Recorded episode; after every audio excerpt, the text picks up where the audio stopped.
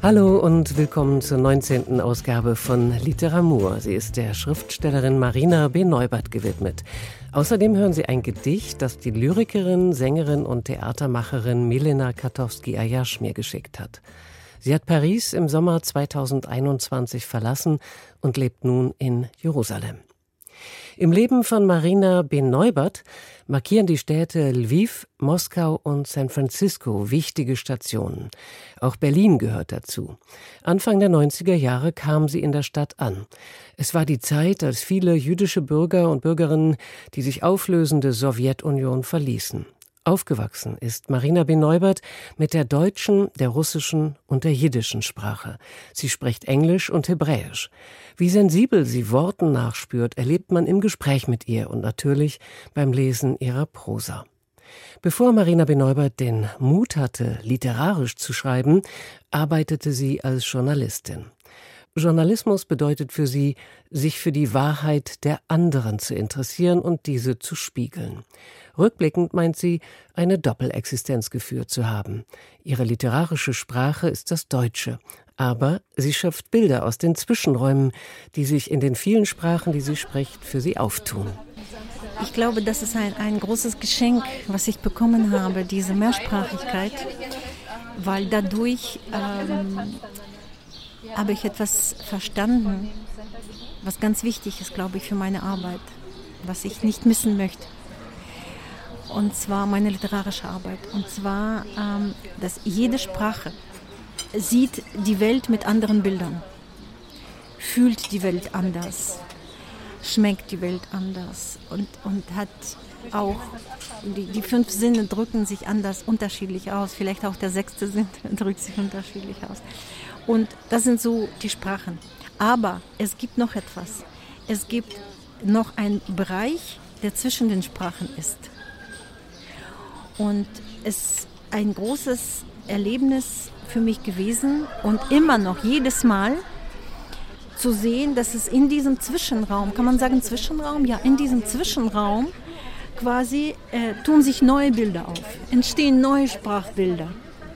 Zum Beispiel, äh, ich hatte zu Hause auch nicht nur äh, Deutsch und Russisch, ich hatte auch äh, Jiddisch gehört, weil meine Großmutter und meine Tante äh, sich Jiddisch unterhalten haben und sie haben, sie haben gewusst, dass ich Jiddisch verstehe. Also wenn sie wollten, dass ich gar nichts verstehe, dann äh, ging es dann auf Polnisch. Aber sie haben mich unterschätzt. Weil ich Ukrainisch verstehen konnte, konnte ich ein bisschen ein kleines natürlich. Polnisch ist völlig andere Sprache, aber dennoch. Das heißt, Jiddisch kam dazu. Aber das Beispiel, äh, das Wort Blume, das ist mir in Erinnerung geblieben. Ja, das Wort Blume. Deutsch ist, ist, äh, es ist eine Blume, das ist etwas Weibliches. Und das kommt auf dem althochdeutschen Bluoma. Das heißt, äh, blühen, zum Vorschein kommen. Das ist ein sehr schönes Bild, dieses Bluoma. Dann natürlich, es gibt noch jiddisches äh, Mädchenname Blum. Blumele, Blumele. So, es ist ein sehr starkes Bild, dieses Blumele. Dieses Mädchen, dieses mit roten Backen, Blumele. Dann natürlich, jetzt kommt das Russische. Und auf Russisch ist es Zvetok. Und Zvetok, ein wunderschönes Wort, es ist eine sprachliche Verniedlichung aus dem großrussischen Zvet. Und Zvet bedeutet Farbe. Nur Farbe, nichts mit Blühen, nichts Farbe. Und also blühen, dann dieses Blümele, dieses Mädchen und dann jetzt kommt eine Farbenexplosion. Und wenn man noch dazu das Englische nimmt, Flower, Flow, dieses Fließen, dieser Strom, diese etwas Wasser in Bewegung, da kommen mir sofort die Wasserfälle in den Sinn. Können Sie sich vorstellen, was da für ein Bild sich auftut in diesem Zwischenraum? Das ist die Blume für mich.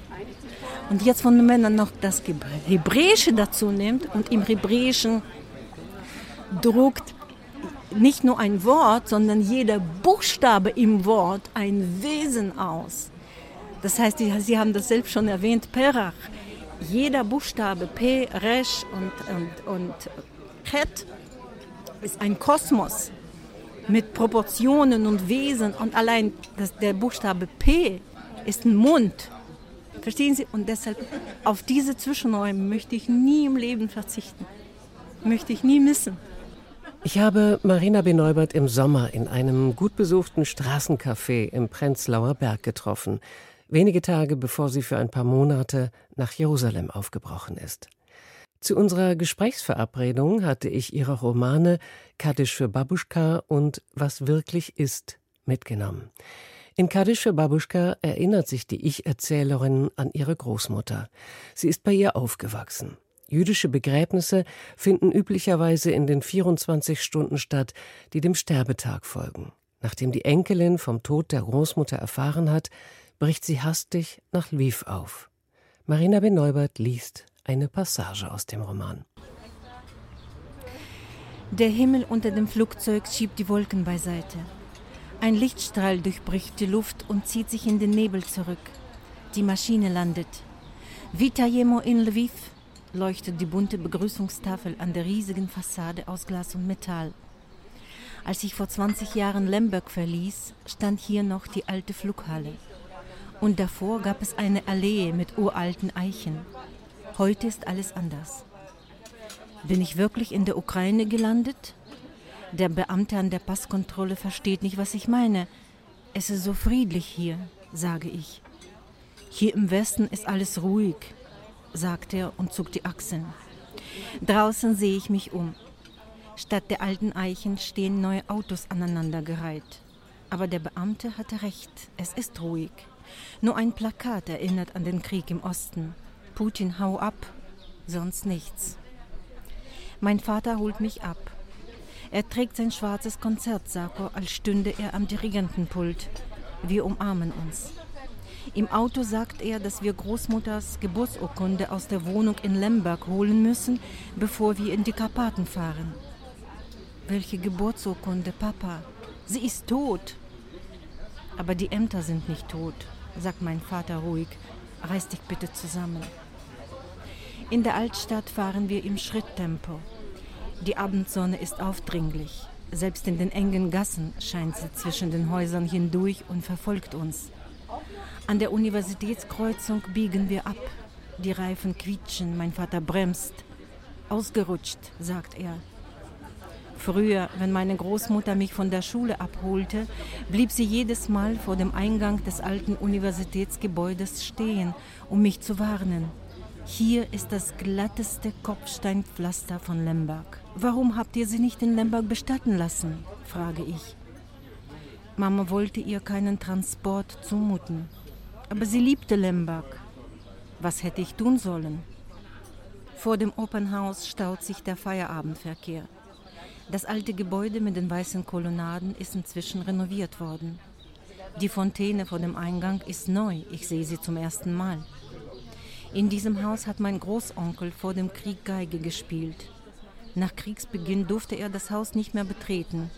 Er sollte die schöne, breite Eingangstreppe entlang kriechen und sie mit seinem eigenen Körper so lange sauber wischen, bis er hinter einer der Kolonnaden tot umfiel.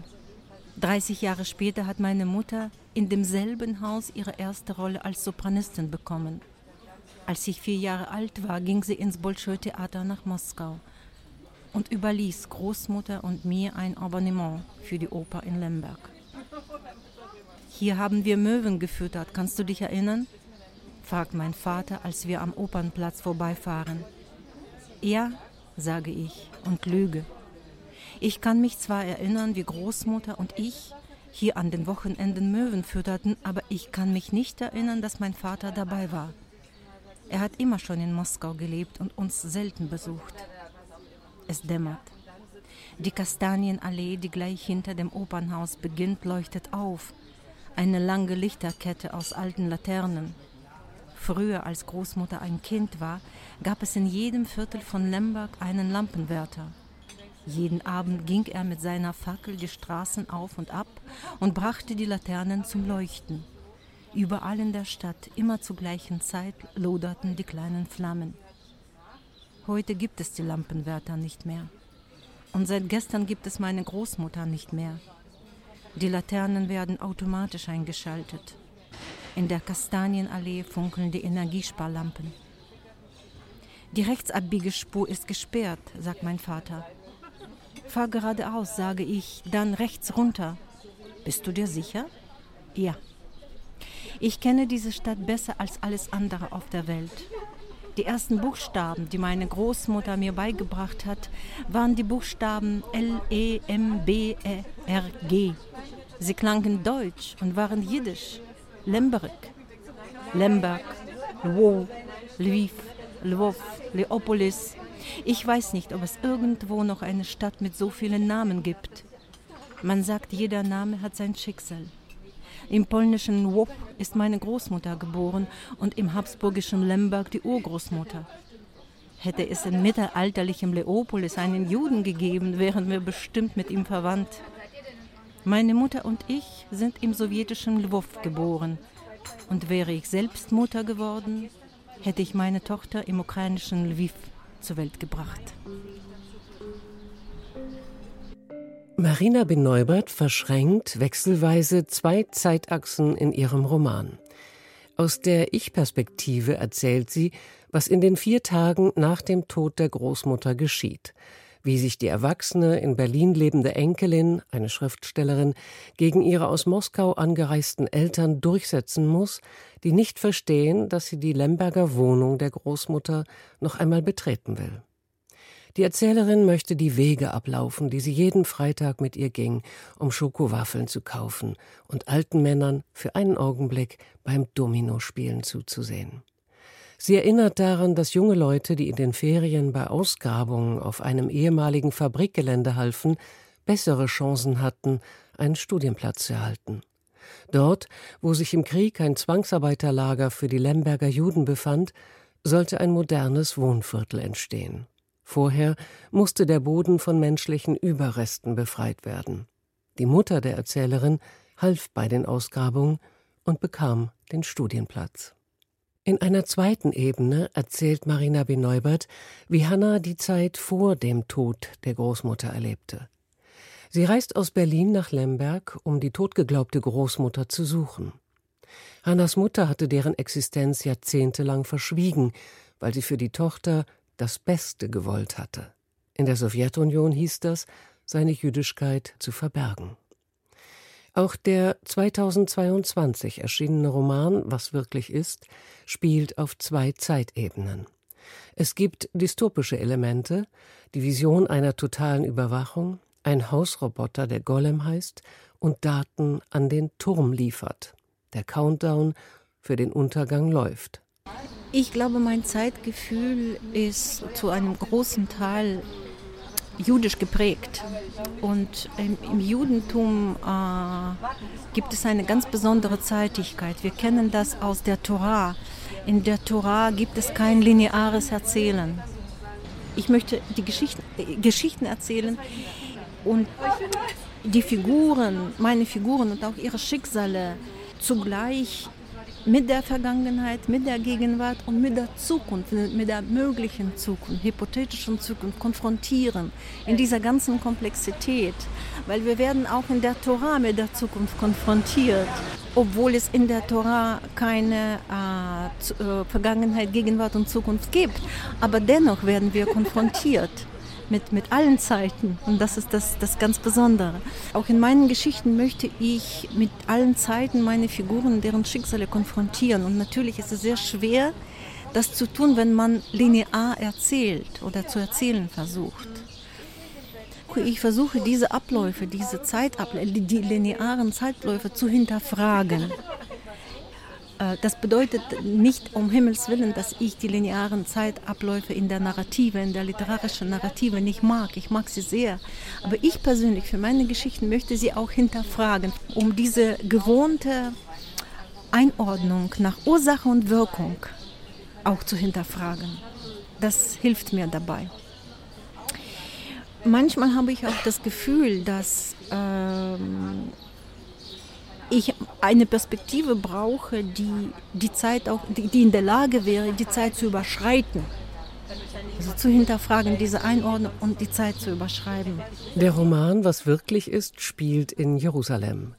Seitdem Marina Benoiber zwei Jahre als DAAD-Dozentin an der Hebräischen Universität gearbeitet hat, versucht sie, wann immer es sich einrichten lässt, eine Weile in Jerusalem zu sein.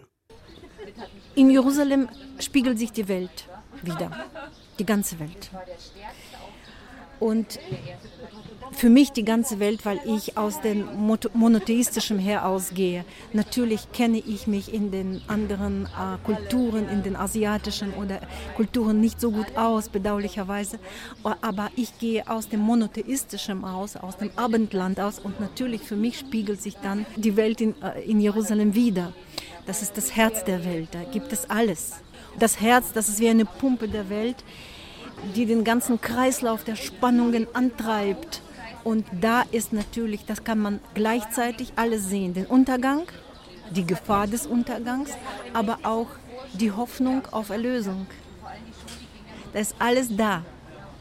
Einmal schaust du einfach auf den Olivenberg und siehst die Klagemauer, siehst den Tempelberg, siehst alles und es ist alles da. Die Gefahr ist da, aber auch die Hoffnung auf Erlösung ist da.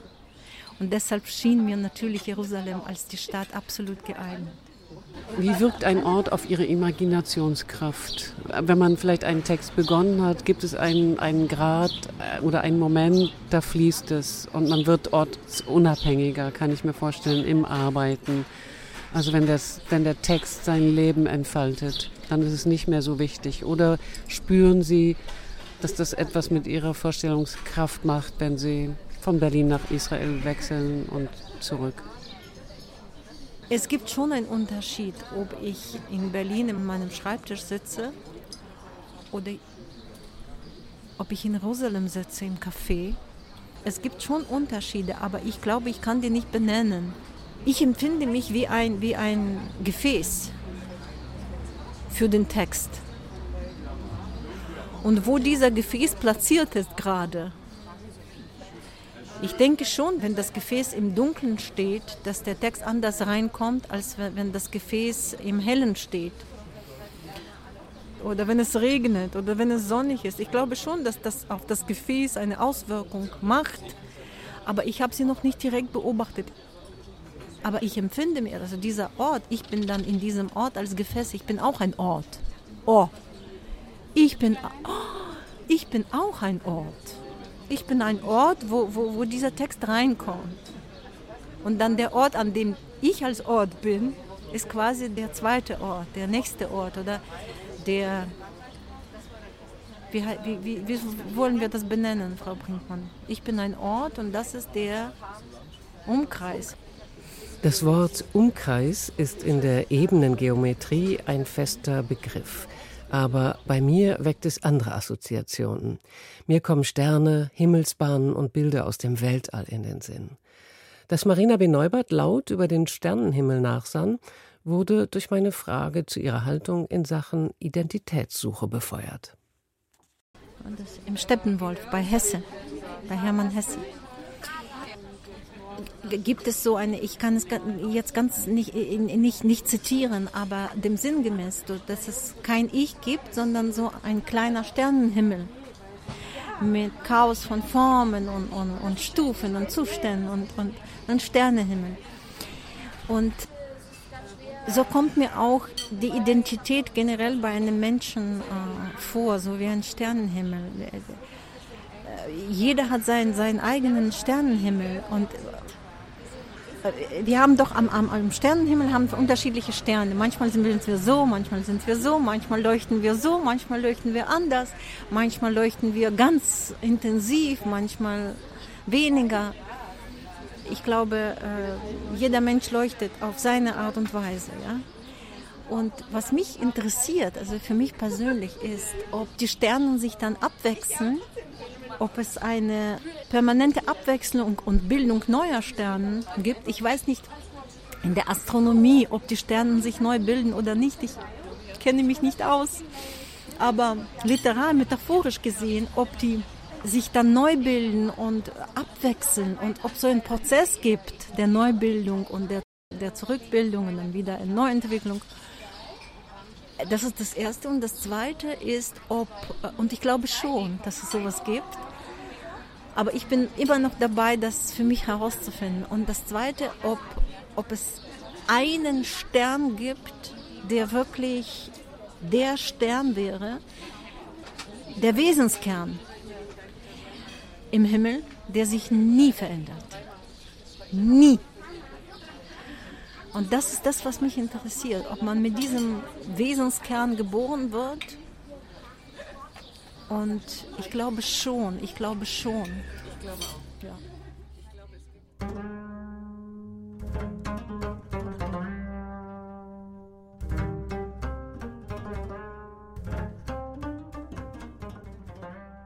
Marina B. Neuberts Romane sind im Aviva Verlag erschienen, den Britta Jürgs, die unermüdlich suchende und experimentierfreudige Verlegerin, 1997 gegründet hat und in dem sie kontinuierlich und ausschließlich Literatur von außergewöhnlichen Frauen publiziert. Milena Katowski-Ayasch habe ich 2016 bei einer Lesung in der Berliner Kulturbrauerei kennengelernt. Die Autorin Deborah Feldman hatte sie dazu eingeladen. Zusammen mit dem Utspieler Kai Saadi war Milena Katowski-Ayash aus Paris angereist, um in den Gesprächspausen Lieder auf Jiddisch zu singen. Seit anderthalb Jahren lebt Milena Katowski-Ayash in Jerusalem. Sie wollte antisemitische Bemerkungen im Alltag und antijüdische Ressentiments von Politikern in ihrem Geburtsland Frankreich nicht länger ertragen. Das Gedicht L'Alarme Prière ist vor wenigen Wochen entstanden.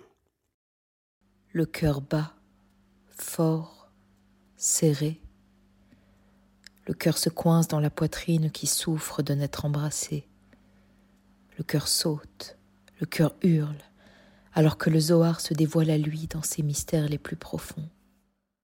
Das Herz schlägt, stark, fest, das Herz klemmt, in der Brust, die darunter leidet, nicht umarmt zu werden. Das Herz springt, das Herz schreit, als der Sohar sich ihm enthüllt in seinen tiefsten Geheimnissen. Das Herz brüllt, es versteht sie nicht, die biblische Sprache, und doch, ja, doch, es wünscht es sich so sehr. Alles wurde ausgelöscht im letzten Jahrhundert, und ein einziges Wesen, ein einziges, kann sie nicht aufspüren, all die Sedimente einer tausendjährigen Tradition. Die Worte schleichen sich ein, türmen sich auf, bilden Schlüssel fürs Leben, das Zersprengte, immer schneller, immer intensiver, und plötzlich Riss in einem Flehen nach oben gerichtet. Mit geschlossenen Augen, mit gefalteten Händen, sanft. Es fließt, es fließt über vom Nasenrücken bis zum trockenen Mund, zum Kinn und auf der Brust schwellend, die Flut empfangend aus zu großer Einsamkeit im heiligen Land. Abwischen, verbergen, kontrollieren den mächtigen Strom im Angesicht des Kreises von Frauen, die gekommen sind. Sie studieren im mütterlichen Idiom die Mysterien unseres heiligen Lichtes. Doch nichts hilft. Je höher die Stufen, je komplizierter die Ordnung, je tiefer sie eindringen in das Allerheiligste, gemeinsam umso mehr versinke ich. Meine Großeltern, meine Eltern wurden entrissen, wurden entfremdet, und es ist ein verrückter Traum, ein ganzes Leben herzugeben, um sie wiederzufinden, die Stimme der meinen. Die Skala ist unerreichbar, der Berg viel zu hoch, die Worte entgleiten mir, Nichts kann ich festhalten, bis auf die Vokale, die fliegen von Buchstabe zu Buchstabe und mich fröhlich verhöhnen. Heute Abend habe ich keine Kraft mehr zu hoffen. Heute Abend weint das Herz laut in der Stille des Tals. Heute Abend möchte ich ihr entkommen, meiner Seinsbedingung als kleiner Jüdin, mutig und trauernd. Heute Abend möchte ich wieder eine Europäerin sein, ein bisschen naiv, weit entfernt von ontologischen Obsessionen des Überlebens und von den ererbten Liedern über die Zerstörung und die Pflicht zur Erinnerung weitertragen, weitertragen. Heute Abend weigere ich mich, zwischen den Welten zu leben und das Unannehmbare zu akzeptieren, bis zu meiner eigenen Verzweiflung, denn ich bin im Grunde nur eine stammelnde Immigrantin, die allein gekommen ist in das Land Israel, in der Hoffnung, sich zu verwurzeln, damit alle Teile unserer Geschichte, wie durch ein Wunder, gerettet, endlich Zuflucht und Sinn finden, und ich, oh wie sehr, davonfliegen kann. Es fließt in großen Strömen, nichts kann es aufhalten, auf die verschlossenen Worte des heiligen Buches. Ich schließe das Heft, ich greife Pullover und Schal, ein Wink mit der Hand als Zeichen des Abschieds, und draußen ein Schrei im Angesicht des majestätischen Mondes, unter einem Baum in der Nacht gieße ich mein Wasser in die Venen des Bustan und ich bete. Ich bete, ich bete, ohne mich zu kümmern um die Sprache, mit den letzten verschlungenen Lauten, die mir noch bleiben. Ich rufe ihn an, ich nehme ihn mir vor, ihn, der mir gesagt hat, dass ich mich finden solle, ihn, der mir gesagt hat, Vater und Mutter zu verlassen, ihn, der mir gesagt hat, dass er da sein würde, ihn, den ich suche, in jedem Windstoß, allen Nebeln und flüchtigen Morgenröten. Wo ist er? Heute Nacht, gut versteckt, in den Knoten der Welt, die es zu entflechten gilt. Die Glocken läuten, es sind viele, bis zu den Wipfeln der Johannisbrotbäume.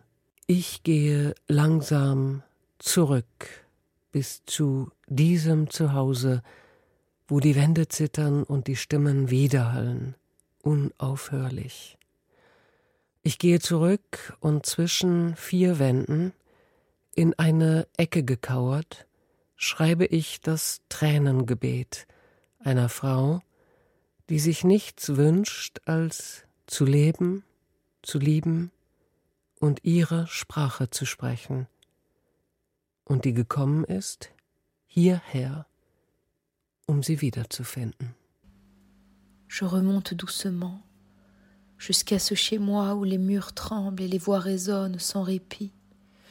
Je remonte et au fond des quatre murs, blotti dans un angle, j'écris la larme prière d'une femme qui souhaite juste vivre, aimer et parler sa langue, qu'elle est venue jusqu'ici retrouver.